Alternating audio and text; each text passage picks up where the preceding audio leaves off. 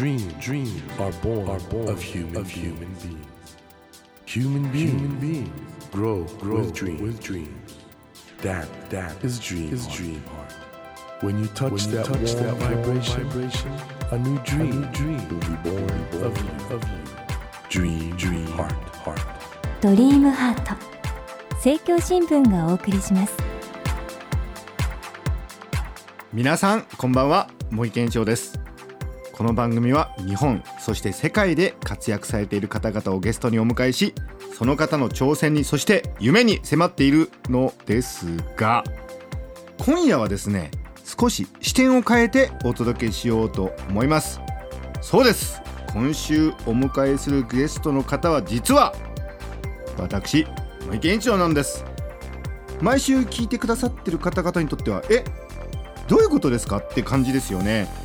実はあのご存知の方もいらっしゃるかもしれませんけれども私森健一郎はですね先日東京芸大物語という本を出版させていただいたんですね、えー、まあ今までとは少し違う小説という分野にチャレンジさせていただいたんですけども実は今夜はこの東京芸大物語の話を中心に私が私のことについて語るという申し訳ありません。そういうですねスペシャルバージョンでお送りしたいと思っています。今夜は私がゲストなので番組の進行この素晴らしいお方にお願いしました。何をおっしゃいますやら。こんばんは。東京 FM のアナウンサー小賀良子です。よろしくお願いいたします。いいんですか小賀さん。何をおっしゃいます本当に。あのーごめんなさいね。看板アナウンサーとしてこういう仕事てくださってすいませんお仕事とは言いながら。いえいえいえ。今日はあの、はい、東京芸大物語のお話を聞けるということで、はい、すっごい楽しみにしてきました。ありがとうございます。あの小説書いちゃったんですよね。そうなんですよね、はい、私この東京芸大物語拝見して、3回泣くポイントがありました、えー、あの私がね泣いたポイント、はい、ベネッセの福武総一郎さんの演説の時のお話とあとあのジャガーのキャフェオレのエピソードそれから卒業制作の松井冬子さんのお話この3つのポイントでねもう連戦決壊でした、えー、ありがとうございます。なんかそう言ってくださるともうとても本当に嬉しくてもう満足したんで僕は帰りますいや帰らないでください。これからです、はい、この小説ねあのー、まだ読まれてない方もいらっしゃるのでちょっと私からあらすじを紹介させていただきます。はい。東京芸術大学が舞台です。芸大を出てもアーティストとして成功できるのは10年に1人と言われる世界で何者かであろうとあがく学生たちとの交流を描いた作品。芸術に生きようとする人たちの葛藤と不器用な戦い。読者に明日の元気をくれる性の参加とも呼ぶべき120%の青春小説です。ね120%の青春小説っていうのは私本当に読ませていただいてその通りだなというふうに もうしみしみ感じました、ね、いや僕もちょっと迷ってね118%ぐらいにしようと思ったんですが。でも本当青春っていいじゃないですか。あれ古賀さんの青春ってどうでした？振り返ると。いや私はですね、うん、この登場人物の方々のように、はいここまでこう眩しくギラギラしながら現職で生きていたかなってすごく感じましたね。あのそもそも私今回、茂木さんが小説を書かれたっていうことを耳にして、はい、あ小説かと思って拝見したんですけど、うん、読み始めて、はい、あれ？これは小説というよりも茂木さんの、はい。まあ、実際のお話じゃないかなというふうに読み始めたんですよ。それって実際どうなんですか？全部現実だと思うじゃないですか。ええ実は小説として成立させるためには、うん、いくつか嘘つかなくちゃいけなくてそこはもうフィクションです。じゃあ現実の中にある程度のそのまあ虚構というか創作というかを交えながら書いているから小説っていうことなんですか？そうですね。あのなんか僕思うんですけど小学生だって家帰って親にどうだったって言われた時にちょっと嘘とは言わないんだけどちょっと持っちゃうっていうかなんか、はい、作っちゃうことがあるじゃないですか。ありますね。でだんだんそれが繰り返し聞かれるとそれが洗練されていくっていうか嘘がそれが意外となんか僕はあの小説とか物語の起源なんじゃないかなと思うんで。うんそもそもこの小説「東京芸大物語を」茂木さんが東京芸大の非常勤講師されていた時のお話をモチーフにされてるとは思うんですが、はい、10年以上経ってますよね。辞めてからは、まあ、10年近くですかね、8年。いややっぱり成仏できなかったんじゃないですかね。はその時のことが。そうなんです。やっと成仏させられたかなっていう。茂木さんの中でその何か檻のように積み重なるものがこのぎゅっと濃縮された期間にあったわけですか？そうなんですね。あの、ですからあのやっぱりこの説明文にもありましたけど東京芸大って超難関なんだけど、アーティストとして成功できるのは10年に1人なんで、ええ、なんかそこのギャップが激しいっていうかあの普通それなりのいいって言われてる大学行くと、まあ、それなりに人生なんとかなるじゃないですかその企業行ったりとか役所行ったりとか。ね。だけど東京芸大は別に就職しようと思えばいけるんですよ。ええ、いけるんだけど彼らの夢が「モナ・リザ」みたいなアート作品書くことなんで要するに難関を突破して入ったってことでは何の保証もないっていうかあのおそらく世間はむしろあの難関を突破して大学帰ると保証されてんですよある程度きっと。あの上場企業、はい、東証南部とか、うんうんうん、聞くとで「ああうちはなんかなんとか大学の学生だったら話聞きますよ」みたいなところが、えー、多いわけよ。はい、そうすると確かにあの入試突破して入ると保証されてるわけなんだけど東京芸大の場合そういう就職するんだったらある程度ブランド聞くんだろうけど、アートの世界だと何にも意味ないんですよ東京芸大っていうブランドって。あのだからこの物語に出てくる大竹新郎さんにしろ田場芋さんにしろ、はい、内藤玲さんにしろみんな東京芸大なんか出てないんですよ。そうですよね。関係ないんですよ。そこの虚しさっていうかあの逆にだからそうだからこそ全力でぶつかれる青春があるっていうところがやっぱり素敵だなとうんただね東京芸大の学生が全てそういうやつじゃなくて、ええ、俺の周りにそういうのが集まってきちゃったんだね。ルイは友を呼ぶってやつ。いやいや いやあすみません俺ゲストでした今日。そうですおとなしくしてないといけませんね。あの、はい、東京芸大物語私拝見して、はいはい、東京芸大っていうのはある意味その学生たちにとっての巣というかネストなのかなっていう感じがして、その巣の中では自分のことを最大限自己主張もできる甘えられもするし、はい、あの兄弟喧嘩みたいな感じでぶつかり合いもする。そこの巣から巣立つ時にかなり苦しい思いをするのも現実なのかなというふうにすごく感じたんですよ、ね、鋭いですね。だから卒業する時に呆然としますね。あの4年間いる間は天国なんですけど、うん、卒業する時にみんな呆然としますね、うん、だからあの東京芸大ってあのアトリエっていうか美術中央棟っていうのはそこであの絵画棟ってのがあってそこで絵描いてるんですみんな。もう意外とスペース広くて、ええ、いいんですよ。だから終わったらね大学終わったらみんなそれぞれ自分でげあのなんとかアトリエも確保しなくちゃいけないし。で誰も作品買ってくれとは限らないし。だから面白い話があって、え、このモデルになってるある学生が、はい、あのソフトバンクの孫正義さんに俺インタビューに行って一緒に行ったんですよ。はい、そしたら孫さんがしみじみと「いや茂木さんね僕は売れない画家になるのが人生の夢なんですよ」っつって、えー、で俺指さして俺と一緒に来てるやつに「あのこいつ孫さんもう孫さんの夢実現してますから」って。売れない画家。大体みんな売れ売れないんですよ。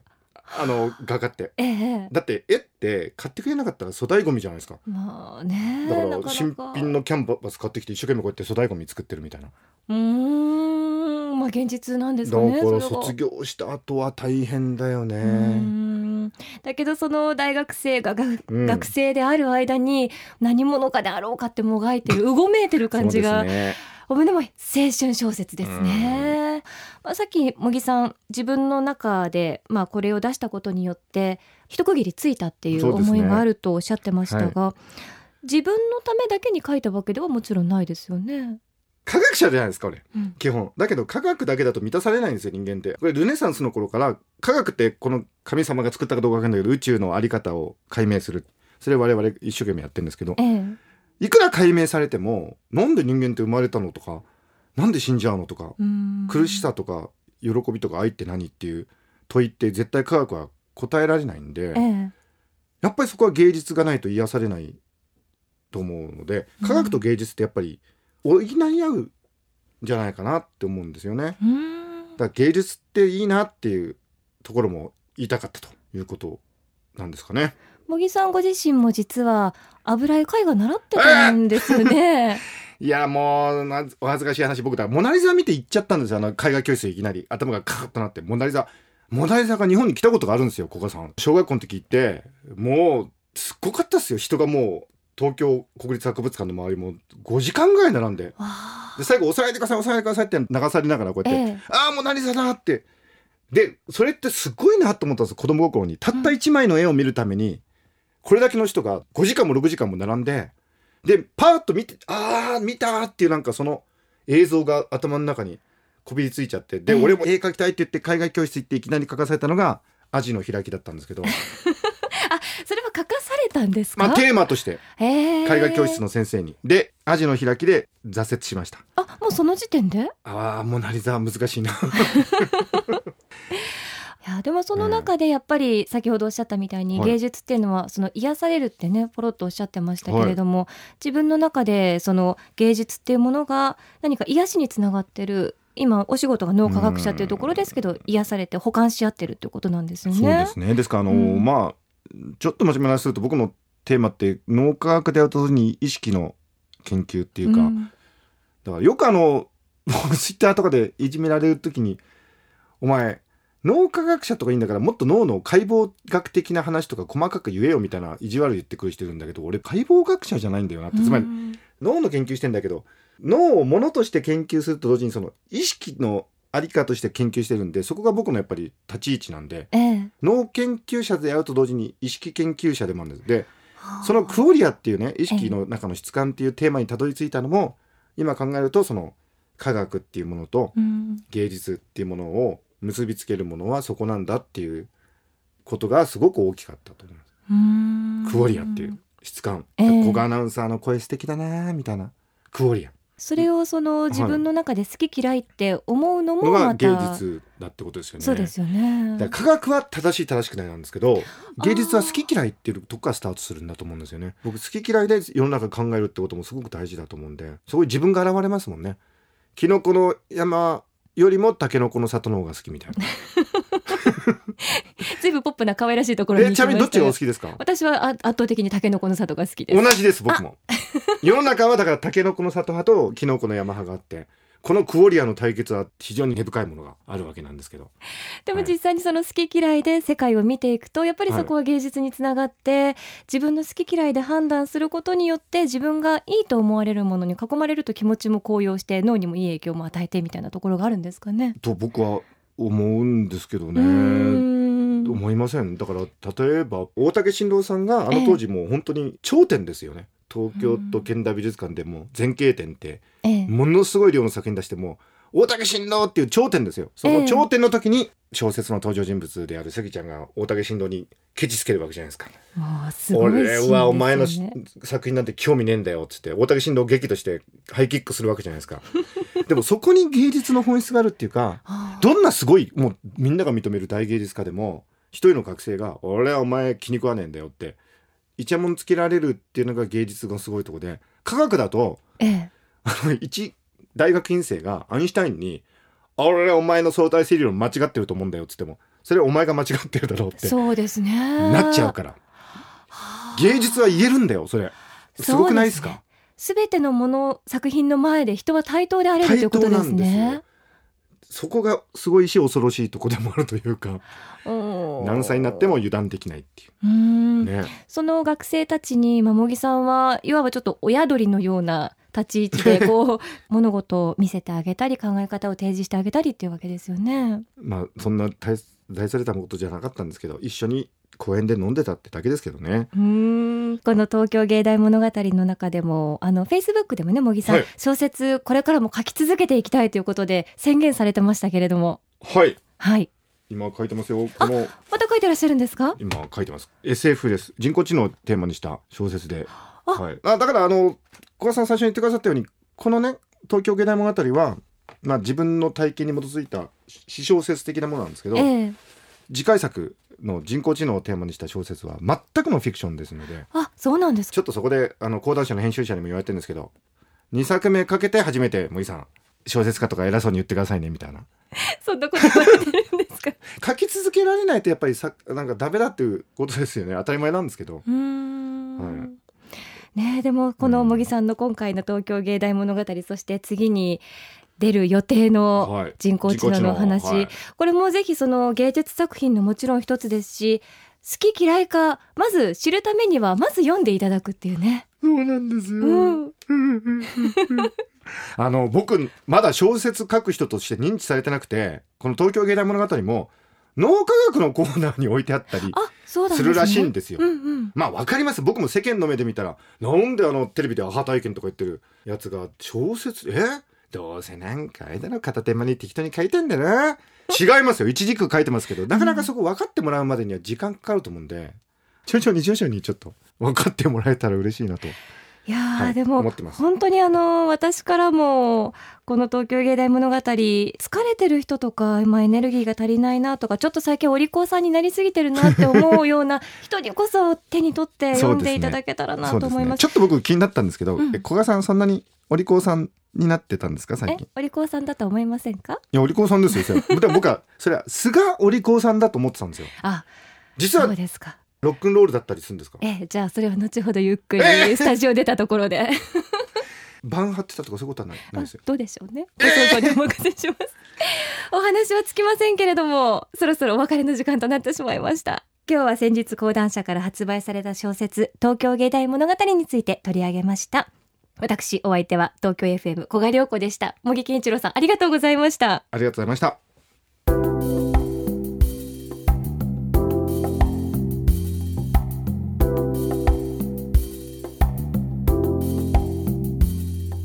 Dreams, dreams can't be seen, can't be seen with a naked, with a naked eye. eye. But we sure but can, we sure live, can our live our dreams. Dream, dream heart, heart is in you, is in you,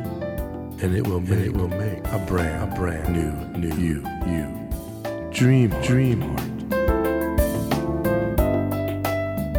日本そして世界で活躍されている方々をゲストにお迎えしているドリームハート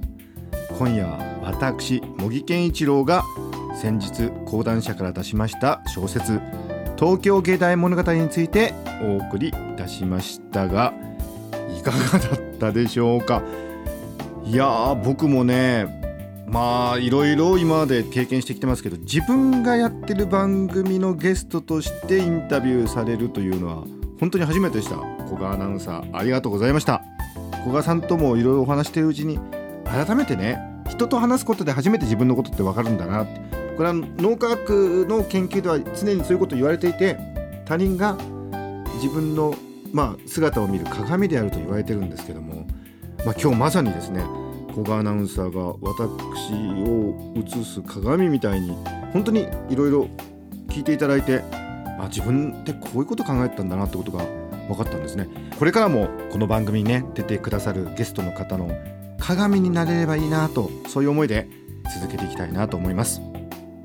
さてドリームハートのホームページでは毎週3名の方に1000円分の図書カードをプレゼントしています。番組へのご意見などメッセージをお書き添えの上ドリームハートのホームページよりご応募ください。ドリームハートと検索するとすぐにホームページが出てきます。お待ちしております。さあ来週は10月30日から東京銀座の博品館劇場で北野武さんが初めて原案を手掛けた舞台作品海に響く軍屈の主演を務められますタップダンサーの秀坊さんをお迎えします。北野武さんがずっと温めていたという作品の舞台化ということでどんな舞台になるのかいろいろと探ってみようと思います。どうぞお楽しみに。それではまた来週のこの時間にお会いしましょう。ドリームハート。お相手は森健一郎でした。ドリームハート。政教新聞がお送りしました。